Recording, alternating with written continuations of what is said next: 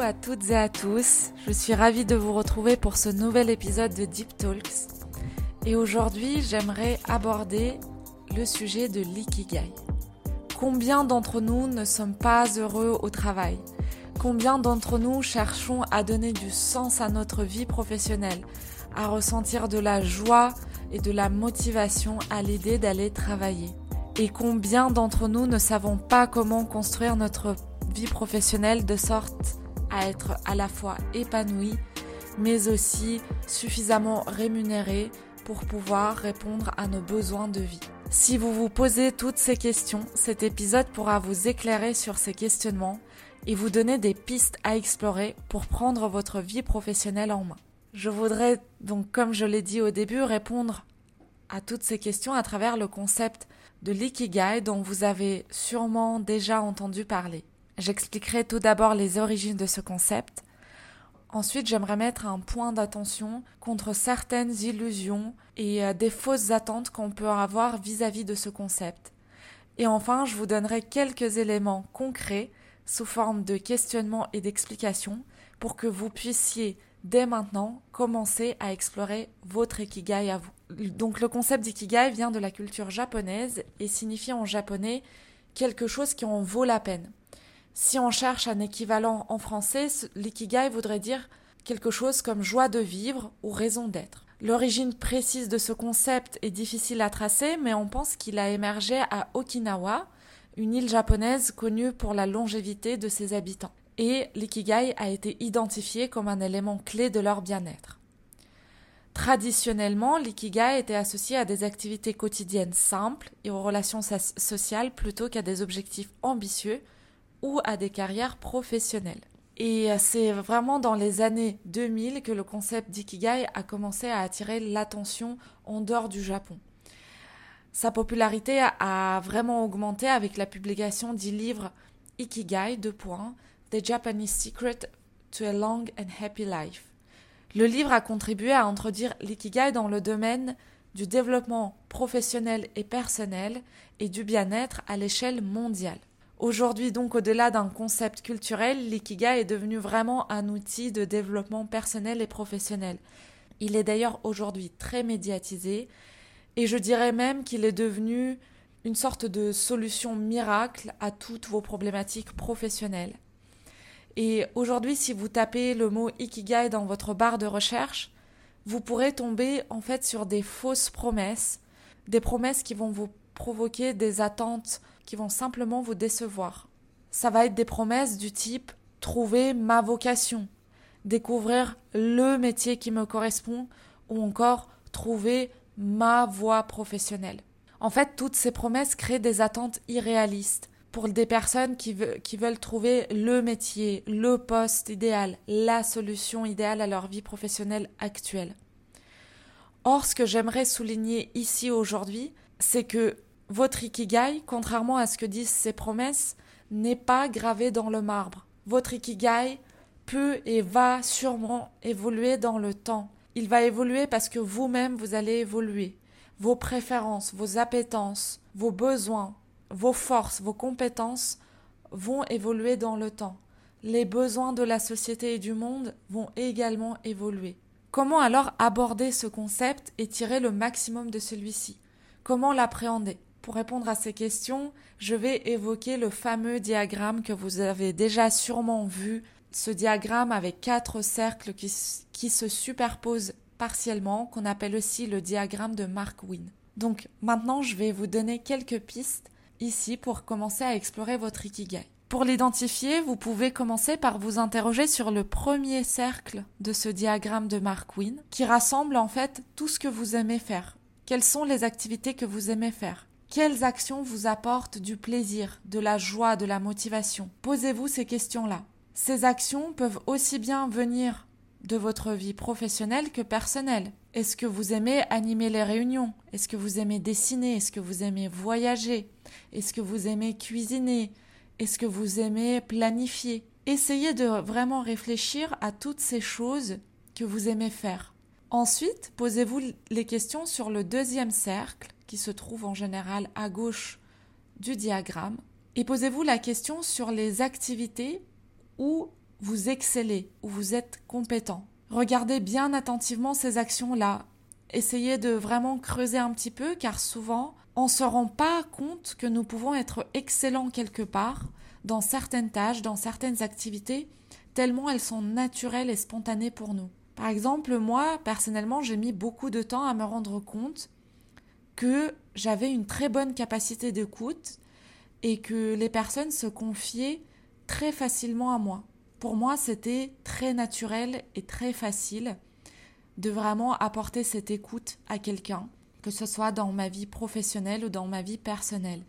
Et c'est vraiment en faisant ce travail d'introspection que je me suis rendu compte que, que c'était quelque chose qui, que je faisais très facilement et que je pouvais l'intégrer dans mon activité professionnelle. Donc vraiment, posez-vous les questions de ce que vous savez bien faire. Maintenant, je vous invite à passer au troisième cercle, celui qui se trouve en bas du diagramme. Et je vous invite à identifier des personnes, des entreprises, des associations et des clients potentiels qui seraient prêts à vous payer pour obtenir votre expertise, vos produits, vos compétences, vos services que vous proposez. Donc ce que, ce que vous pouvez faire en fait, c'est, c'est vraiment, je dirais, une étude de marché ou, regarder euh, ce que vous observez déjà en fait sur ce dont les personnes et le monde a besoin aujourd'hui. Et enfin, je vous invite à regarder le dernier cercle et identifier le sens que vous pouvez donner à vos activités. La question du sens revient très très souvent dans mes coachings et la question qu'il faut que vous vous posiez ici, c'est en quoi vos services ou vos produits que vous proposez peuvent être utiles aux individus, à la société, au monde, à un pays, etc. Et je vous conseille ici de regarder à plusieurs échelles, parce que souvent quand on pose la question du sens, ça commence à nous faire très peur car on se dit qu'on ne peut pas sauver le monde entier, on se bloque en se disant que ce que nous faisons est absolument inutile. Mais regardez bien le tableau global, regardez bien à toutes les échelles et non seulement à l'échelle sociale et mondiale. Un jour, euh, je parlais avec un ami qui m'a dit une phrase qui m'a débloqué pas mal de choses. À l'époque, j'étais en plein questionnement euh, professionnel euh, par rapport à mes études, toutes ces choses-là. Et je disais, mais je ne sais pas si je serai utile plus tard dans, dans, ce que je vais faire. Il y a tellement de choses à régler dans le monde, dans la société, tellement de choses qui ne vont pas je ne sais pas où donner de la tête et je ne sais pas si ce que j'apprends ici aujourd'hui, ce que je fais ici aujourd'hui, va me servir à régler tous ces problèmes. Et ce que cet ami m'a dit, il m'a dit, Dana, on ne peut pas mener tous les combats à la fois. Il faut choisir ses combats.